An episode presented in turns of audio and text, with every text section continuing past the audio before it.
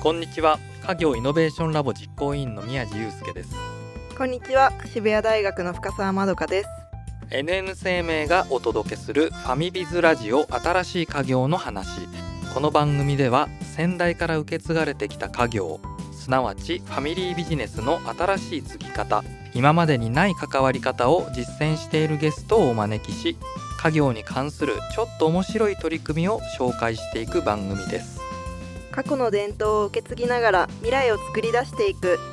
これからの家業との関わり方を見つけていきましょう。ファミビズラジオ。始めてもう3ヶ月ちょっとかな経っていってまあまどかさんもなんか実家に帰ってほしいなと思いつつちょいちょいねそんなプレッシャーもかけさせてもらってますけどどうでしょう？なんか心境の変化とかあります？この収録をするたびに日々プレッシャーを感じているんですけど。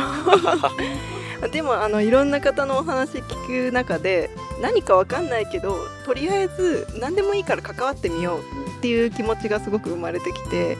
皆さん結構やめてもいいとか、まあ、とにかく関わろうっていう気持ちが大事とかっておっしゃってくれるんでなんか私もじゃあ何かやろうかなっていうふうに思いまして。で去年の年末に実家に帰った時にうちの祠があるんですけどほこらなんかあのロールプレイングゲームに出てきそうな響きまあもともとうちはお風呂屋さんから始まった家なのでそれを建てられた時にひいおじいちゃんが祠を建ててそれがもう本当に家の裏山の奥深くみたいなところにあるんですよ。でそこの大掃除をあの毎年おじがやってるんですけど私も一緒にそこに行きたいって言って掃除を一緒にしてきたりとかしましたね。おお素晴らしい今年いいことあるんじゃないですか？なんかそれも今まではおじさんに任せておけばいいかなみたいな気持ちだったんですけどまあそこを何かできることを一緒にやりたいなみたいな気持ちが出てきたのもこの番組のおかげなんじゃないかなって思ったり。いよいよ一歩を踏み出したぞっていう感じを僕は受けたのでもう半年経ったらすごいことになってるんじゃないかなと。ちょっとあまり期待はしないでほしいんですけどこんな感じで何かできることからやっていきたいなっていうふうには思ってますじゃあね僕たちとリスナーの皆さんでね温かく見守っていきたいと思います。お願いします。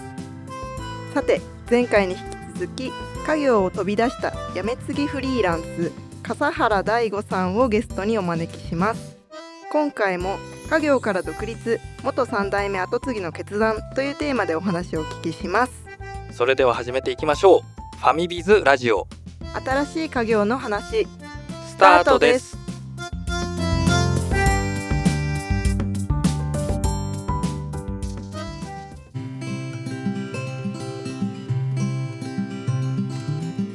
ちょっと違うかもみたいに思ったのかどういうふうにこう心境が変わっていったのかなと。そうですね。そこに関して言うと自分はもう後を継ぐつもりでいたのでその会社をこうしたいっていう方向性とかっていうのをある程度描いてはいたんですよね。でそれに向けてのその IT 化の施策があってその IT 化の施策を全て行った先に自分の実現するビジョンがあるっていうストーリーだったんですけれども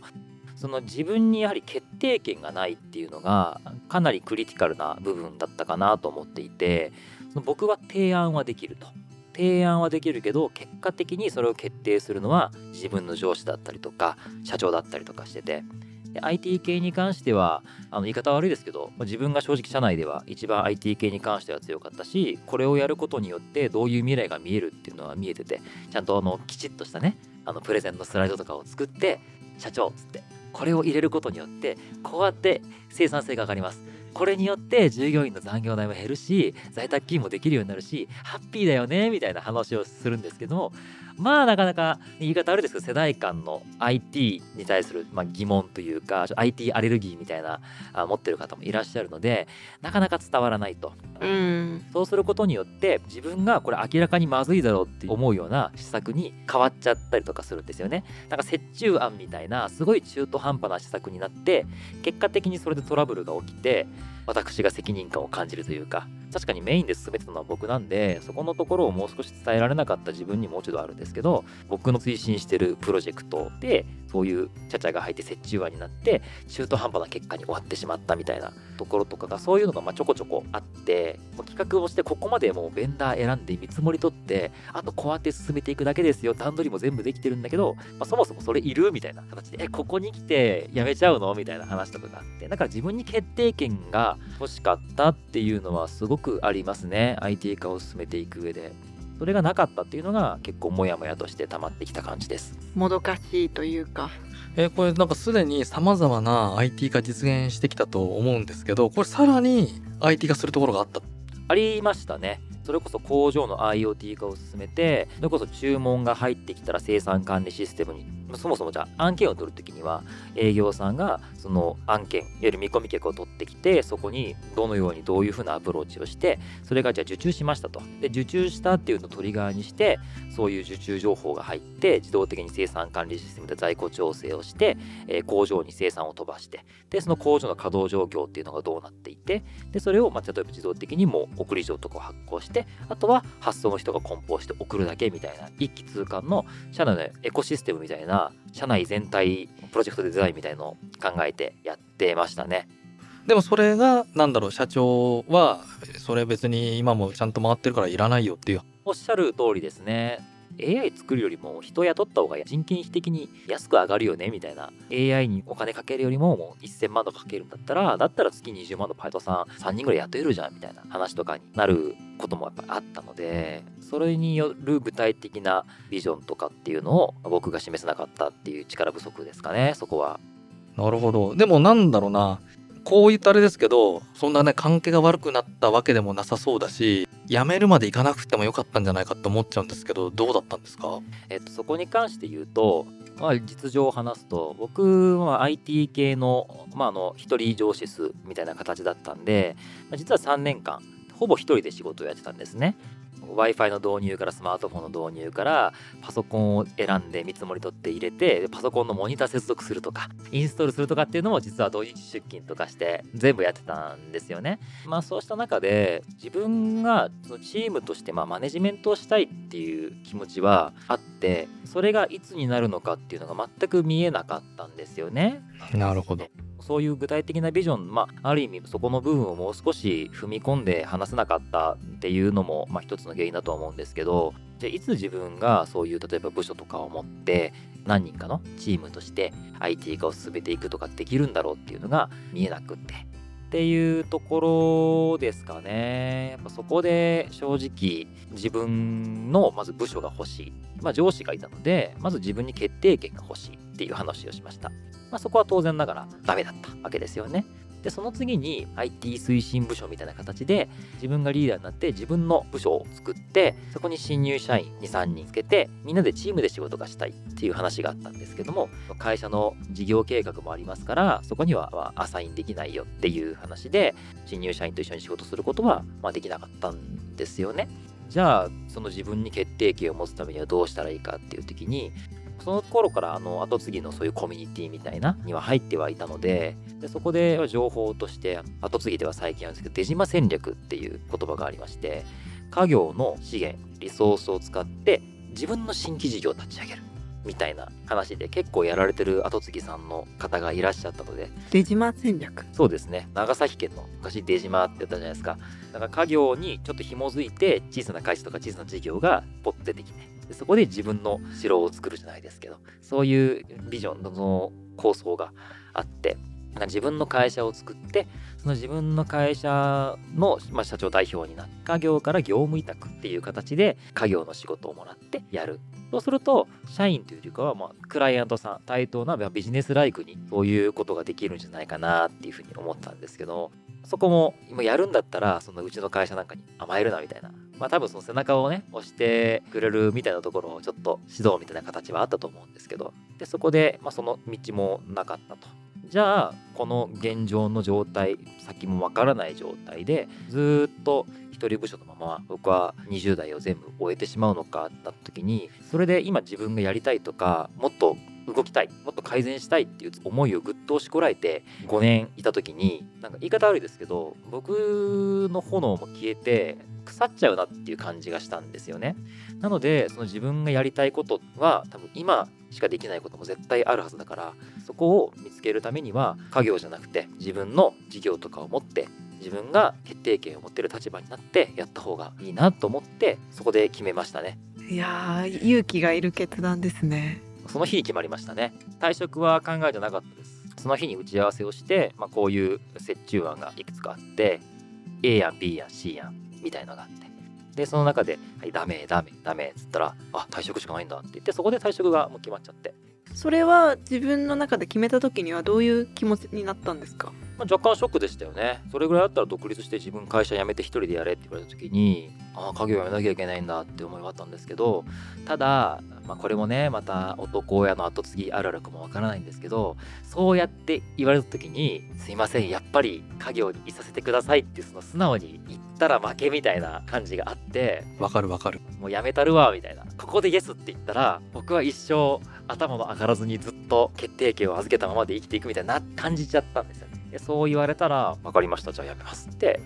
そこは潔く。そうです。何も考えてなかったんですけど先どうしようかっていうのは。それに対して親父さんは何て言ったんですか？分かった。辞めるんだなって言って。じゃあ伝えとくからな。いいんだな？みたいな形で。もしかしたら親父さんはやっぱりいさせてくださいって言うだろうって思っていたんですかねかもしれないですね。でもそういうお話の流れになるかもわからなかったので去年に初めて家を出て一人暮らし始めたんですけどやっぱりそういう話をオンラインでして実家で顔を合わせるのが嫌だったので実はあのビジネスホテルに2週間ぐらい逃げてそこから社長とオンラインでそういう打ち合わせをしてましたね。ちょっと距離を取って安心感を。じゃあ意外と最近の話だった。最近ですね。退職したのが去年2021年のえー4月末でその辞めるっていう話が決まったのが3月の中旬ぐらいに決まって急ピッチでその引き継ぎとかをなんとか資料作ったりとか公認教えてやったっていう感じです。でもそこから独立されて今 IT コンサルのお仕事とかされてるじゃないですか、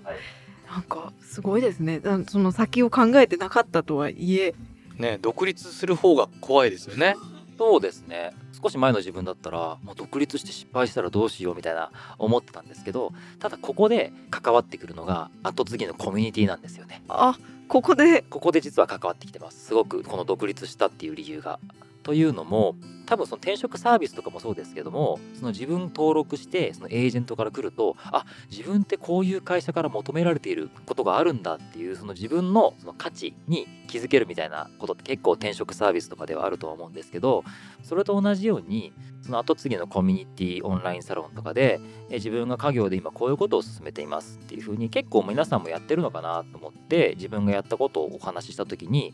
でいやすごいですねって言われたことがあってそれであのちょっとお話聞かせてくださいとかアドバイスをくださいって言われるようなことも、まあ、結構増えたんですね。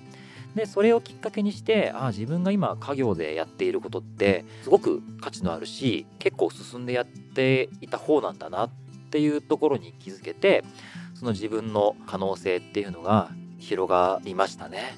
でそこから、まあ、何をやるか決めずに退職したけどその後継ぎのコミュニティで話をするうちに自然と仕事も決まるようになっていった。そうですね基本的にはその後継ぎさんからのお話とかご相談とかご支援の案件っていうのをいただいて今活動しているんですけども自分が心ここにあらずみたいな形で悔しい退職をした中でやっぱり同じ皆さん後継ぎ同士その結構痛みとか苦しみとかって分かってくれると思うんで、まあ、そういったところでじゃあうちの案件手伝ってみるっていうふうにお仕事をくれたりとかっていう話はありましたね。じゃあやめ継ぎっていう風に名乗られてるのも逆にまあそういう痛みや苦しみを経験して自分も分かるところがあるからこそできることがあるっていう意味も含まれてたりするんですか？そうですね、まあ、元からその家業に行った時からその後継ぎコミュニティでそういう後継ぎさんのお話とかにご相談乗って軽くお手伝いをすることとかってあったんですけどもまあ本格的にやってしまう副業みたいな形になっちゃうので前々からそういうお手伝いとかも本格的にしていきたいなっていうふうに思いもありましたから、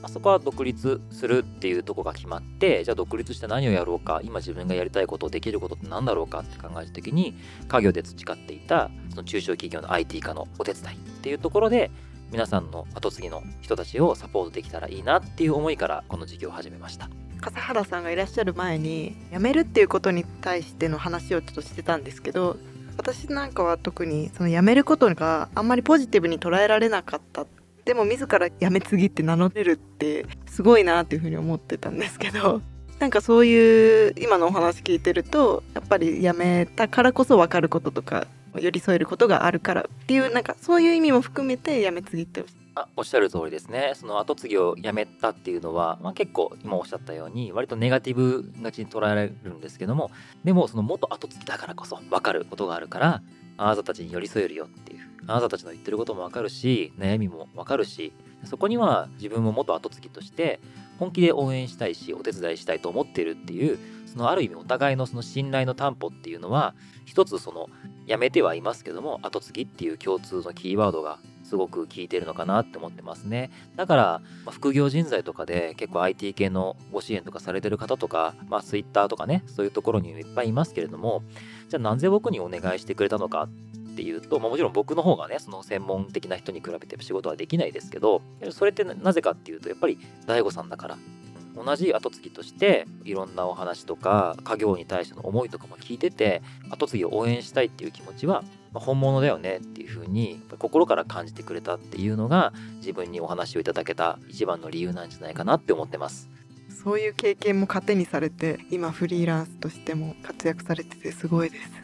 やっぱりねあとね笠原さんのその経験ってまあもちろんそのすでに家業で奮闘している後継者後継者候補に対してねすごいこう力になるっていうのもそうですしあと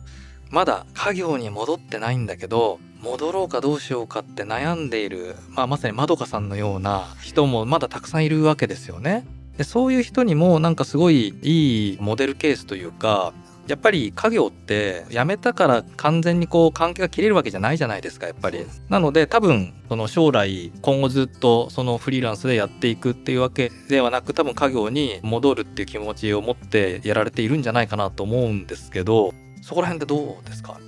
そうですね。そこに関して言えば家業に戻るっていう気持ちはゼロではないです。可能性としては間違いなくありますね。ただ、まあ、辞めたのが去年のねあの4月っていうところでまだ1年も経っていない状況の中で、まあ、もうしばらくその自分でやってみて一定の成果とか結果を出したいなっていうふうに、まあ、思いはありましたね。今の話聞くとやっぱり家業に戻ってもやめていいんだよっていうそういうモデルケースになるなと思ってそうですねで実際自分今もやめ継ぎフリーランスなので今もっともっと後継ぎですけどその後継ぎのサロンとかコミュニティに所属しているのってそういう道もあるんだよっていうことを伝えたいなって思って実は所属しているんですね。で結構僕自身がそうだったんですけれども入社したらもうずっとその会社家業で働いて社長になるまでやってで社長になってから引退するまでずっとやらなければいけないっていう風に割とその01の感覚で考えてる後継ぎさんってすごく多いですよね。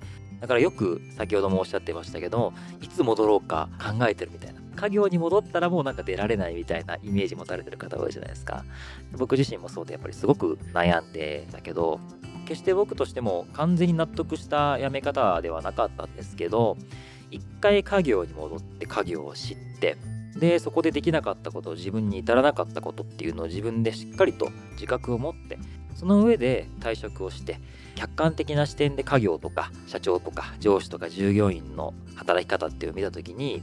内部にいただけじゃ見えない気づけなかったことっていうのはすごくありますよね。盲信的にその自分がやりたいとか自分の気持ちが結構全面的に強く出ちゃう部分その現場のすぐ近くにいるからこそ出てたんですけども離れることによって少し冷静になってなるほど。それはなかなか後継者では得難い視点ですね。私思ったのが笠原さんすごくこう今の自分の状況をそれこそ客観的に言語化してすごく整理されて考えられてるなって思って。でまだでも辞められてから1年も経ってない状況でなんでそれができるんだろうって思ったんですよね。普通だったら混乱してなんかショックでとか何も考えられないなんかとにかく目の前のこと無我夢中でみたいな感じになっちゃうと思うんですけど。なんか少しどこか引いた目線でも見ているっていうところがすごいなって思いながら聞いてました。そこに関して言うと正直その辞めた直後、まあ、4月末に辞め、まあ、8月に東京にね引っ越してきたんですけれどもその3ヶ月間は本当にひどかったですね。メンタル的にも燃え尽き症候群みたいな家業を良くすることがもう第一みたいな社員を幸せにしたいみたいな思いだけが第一で仕事を頑張ってきてたのでそれが急になくなっちゃうと僕は何のために頑張ってたんだっけ？みたいな喪失感から、まあ、結構割とうつ病チックなことになってで実は今もまああの薬とかを飲んで、まあ、かなりは治ってはいるんですけど急に辞めたらいけないのでそれ飲み続けなければいけないっていうところでかなり辞めてから、まあ、8月9月10月ぐらいまではメンタルが落ち込んでいて何にも手がつかないとか人と会話したくないみたいな状態になってましたね。そこからこう徐々に立ち直ってというか。そうですね。そこに関してはやっぱり後継ぎのコミュニティの皆さんからのお話だったりとかあとその自分の弱さ脆さっていうのをしっかり受け入れてカミングアウトできるようになったことがすごく気持ちが楽になりました。というのも私5月に個人事業主として、フリーランスとしてお仕事を始めたんですけれどもそのぐらいの時からもう案件のお話は来ていただいてたんですけれども精神的にも不調をきたしてますしもうメンタル的にも全然やる気が湧かないような状況でそのような状態の中で全然後継ぎの積極してくださってる皆さんからのメールに返信しようと思ってもできないメール見るのが怖いみたいな状態でメールでお話聞いてたんですけど2週間ぐらいもう LINE もメッセンジャーもメールも一切見たくないみたいな状態が続いてなんか3回ぐらい「大悟さん大丈夫ですか?」みたいなでもそれが来るのがまたプレッシャーになってみたいな形だったんですけどそこをしっかり受け止めてでもこれこのままいったら本当に自分潰れちゃうなと思って実は本当にうつ病とかそういうパニック障害だっていうのが自分が今仕事できない言い訳にしてるみたいなイメージがあって全然言えなかったんですけどでもそこは事実だし明らかにおかしいからその現状をちゃんと伝えて理解をしてもらおうっていうような努力をしましてでそこで実はこういう状態でっていうお話をクライアントさんに結構怖かったんですよね。その仕事ができない言い訳みたいに思われてるってなんですけど本当に心優しい言葉で納期いつでもいいからあのゆっくり直してゆっくり仕事してねっていう風にすごく温かい言葉をかけていただいてあちゃんと言っても大丈夫なんだ受け入れてもらえるんだっていうようなところで一気にやっぱり気持ちが楽になりましたね。でそこで、まあ、家業も離れて実家も離れて自分のトラウマ的な部分ではまだあるかもわからないですけれどもその家業とか現社長とかから距離を置いてでその後次さんから優しい言葉をかけていただいてそこで初めてちゃんと人間に戻れたというか普通になれたっていう感じで本当に皆さんには感謝してますね。思い切ってその弱い部分を言ってよかったですね。そうですね。そこってなかなか人って言いづらい部分あるじゃないですか。でも意外とそのオープンマインドで結構コンプレックスな部分とかを大っぺらにオープンにポジティブに言ったら意外と全然平気だよみたいなそういうところでその自分こうこうこうだけどこんなことやってるしでもこういう悩みも弱いとこもあんだよっていうのを話せたっていうのはやっぱイメージそういう持たれてたんですよすごく。結構 DAIGO さんバリバリ仕事やってるのかと思ってましたみたいな。いや実はもう全然朝から晩までベッドに寝っ転がってあ今日何しようみたいな。そういうぐうたらみたいなひどい生活だったんだよみたいなことでね。そういう一面も実は自分なんだっていうことを知ってもらえた。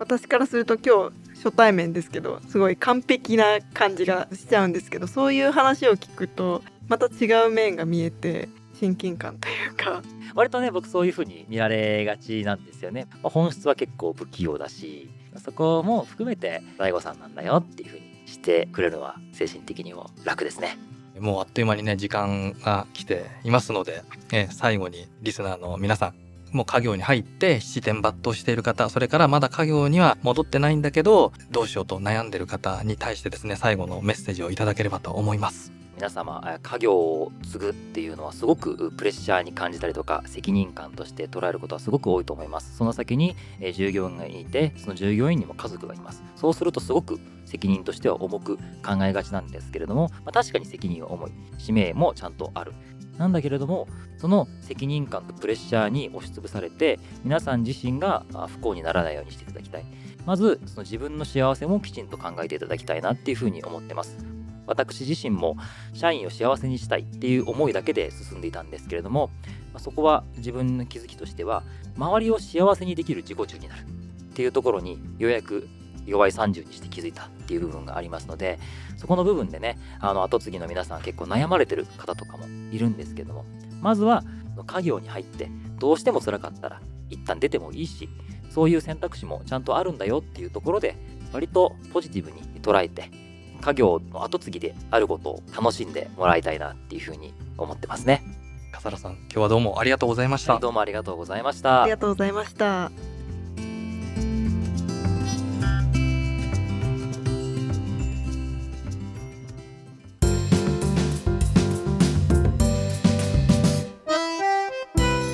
ファミビズラジオ新しい家業の話。エンディングのお時間となりました。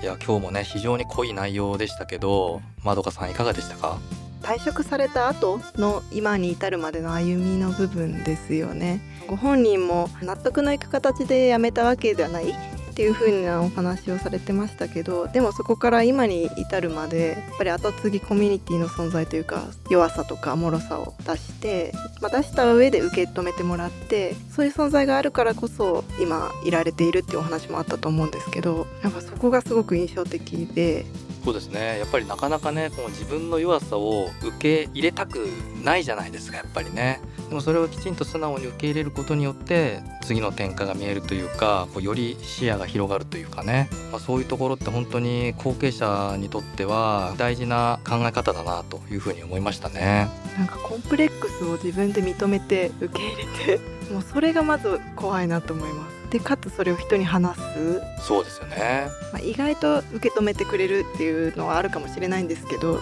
まず自分の中でどうそれを消化するかってすごく難しいことだなとも思いましたし自分の中で消化するっていうそのプロセスがやっぱりきっと大事なんでしょうね。うーん。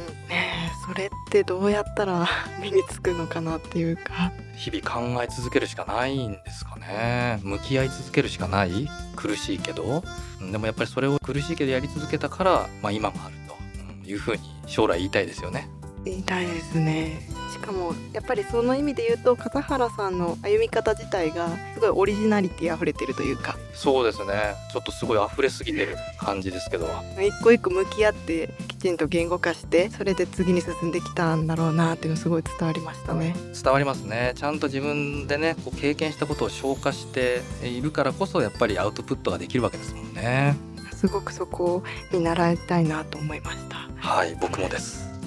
次回は小島織物株式会社小島エリカさんをお迎えしてほにゃららすべきはもう古い次期社長候補の後継ぎ娘物語をテーマにお届けします。番組のハッシュタグはファミビズそしてポッドキャストのコメントでもご意見ご感想お待ちしています。NN 生命がお届けする番組ファミビズラジオ新しい家業の話。お相手は家業イノベーションラボ実行委員の宮地祐介と渋谷大学の深澤まどかでした。また次回お会いしましょう。